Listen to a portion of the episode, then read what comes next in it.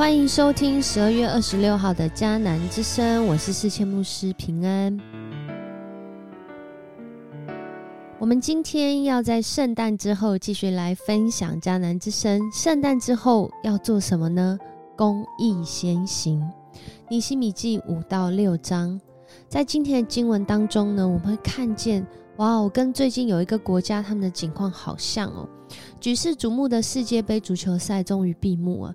阿根廷队呢，先输后赢，举起金杯，举国欢腾。而且啊，这个二零二二对这个国家来说真的是乌烟瘴气啊。但是因着有世界杯，好像画下了美好的句点。但是其实，在世界杯之后，他们的挑战依然是非常的困难哦，一场依然是非常的艰巨，因为他们今年的通货膨胀哦，整在整个全球来说呢，可以说是这个数一数二快的。快要接近百分之百，意思就是，如果我今天用十元买一个面包，我再一次要买那个面包的时候，可能是要二十元。这货币不断的贬值，结果造成民众改用其他国家的货币，譬如说比较稳定的货币美金来交易，甚至只能以物易物的方式。哇，他们不是在交换礼物，哦他们是因为真的遇到了。经济非常大的挑战，所以有很多人，他们一拿到薪水就想尽办法赶快把它花掉，因为放越久怎么样呢？越不值钱。所以总结这阿根廷的通货膨胀失控的原因，有许多专家学者说，是因着这个货币政策有严重的漏洞，政府在公共支出的效率很低落，加上无效的保护主义。各种错综复杂的原因在这个国家形成，让阿根廷的人民在圣诞之后啊，真的是很有挑战。面对到这种大环境的挑战，可能也同时是现在许多的人，或许就是听众，你正在听的时候，面对到经济上很大的挑战。尼西米在尼西米记当中。如何在他的时代扭转劣势、改变现况呢？在这里，他有一个原则，也是在圣经、上帝的话语当中告诉我们的原则，更是我们要祷告、祈求我们的上帝，让我们有这样的心智，用这样的方式来活出每一天呢？在历代志下七章十四节就讲到，在一个。没有公义的环境，在一个充满罪恶的环境，在一个人的心没有办法被满足的环境，很有可能是因为我们得罪了上帝。所以在这里，历代之下七章四节、十四节就讲到说，只要他们向我祷告，并且谦卑悔改，离弃他们所做的坏事，我就会从天上垂听他们，赦免他们的罪。重新使他们的土地繁荣起来。只要我们向上帝祷告，谦卑悔改，离弃所做的坏事，上帝他是公义的，他垂听，要赦免人的罪，并且重新让他们的土地繁荣起来。刚过圣诞节，我们都知道，我们的罪之所以能够被赦免，是因为有人为我们付上代价。而且是白白的付上代价，就是我们的耶稣基督，他诞生在世上，是为了要为我们付上代价，使我们能够经历上帝的赦免。而在这段经文，更是让我们看见一个地方没有公义，一个地方它好像经历了一些欢庆，但那挑战还在。很有可能的原因是在这当中每一天的生活里面，是不是有行出？如同我们所欢庆的那位，他是公义的主呢。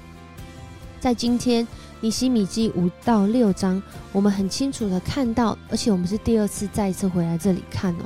我们看到说，在尼西米重建城墙的过程中，这些百姓啊，是一边工作一边护卫着他们正在修造的城墙。在这段时间里面，不仅是有内忧，还有外患。今天就讲到，先讲到内忧。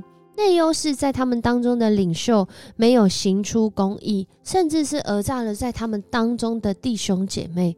他们是一个团队，怎么会有人这样欺骗别人呢？有人不公义来让别人受损害呢？在这里，尼西米他看见这样的情况，他听见从具体的事实来改变，并且他自己以身作则哦。他可以说是自己就先来做，先参与在这其中，而且他没有打算要后退或让步的意思，因为公益就是公益，公益不会被任何的其他来代替。当公益出现的时候，每一个人都要尊敬。在今天的经文，让我们看见，当这内部的领袖，他们。放任，甚至他们自己就是这个主谋，让他们的弟兄姐妹沦落到那个已经在困境中了，却没有怜悯哎的情况。尼西米站出来说话，并且要他们改变做法，要按照上帝的心意，在以色列民当中，他们的文化当中，他们是不像那个正在呃愁苦、正在那个困难当中，还要跟他收取高利贷。这怎么可以呢？所以，你心里在这里邀请他们要取消他们所欠的，而且要把这个讹诈他们的，或者是说跟他们多收的这些高利贷还给他们，以至于他们能够继续生活下去啊！很多的时候，那个不公义是在隐而未现，是在那细节处。但是，当有寻求上帝的人出现的时候，这一切的事情就要改变了。这一切的事情，因着我们愿意敬畏上帝，先行公义而开始改变。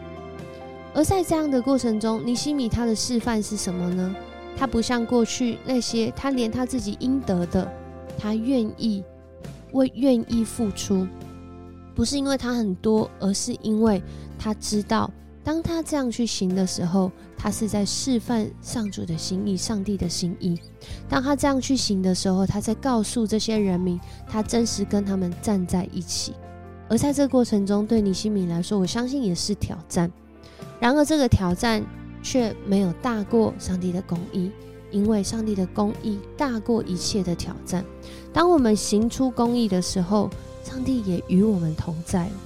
所以来到了第六章的时候，我们更是看见有一些不公义是在那看得出来，就在那表面当中，就在那人的食衣住行里面很清楚的显现出来。但还有一种不公义是怎样显现出来呢？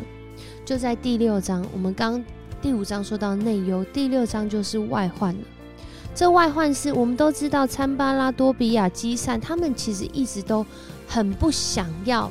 很不想要尼西米带领的团队来重建城墙，这其中当然跟他们自己的利益有关系。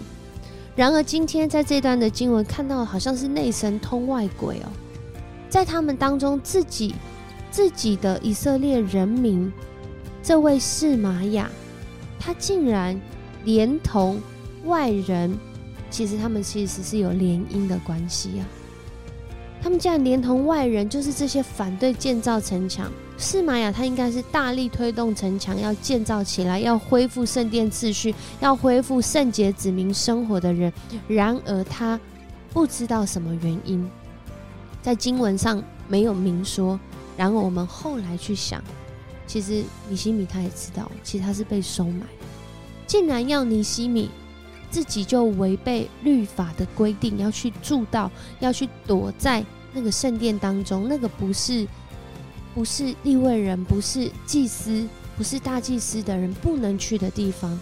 他竟然因着这个安全危险、人身安全的缘故，故意想要引诱他，引诱尼西米跟他躲在同一个地方。然而，这对尼西米来说，这是不。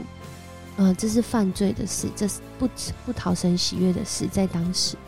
所以，当我们来看这第五章、第六章的时候，这内忧外患其实都在提醒我们，其实很多的时候，我们身处在那不公义里面，很有可能是因为我们自己也认同那些不公义，有可能是我虽然不认同，但我无能为力，或者是我根本不知道那不公义。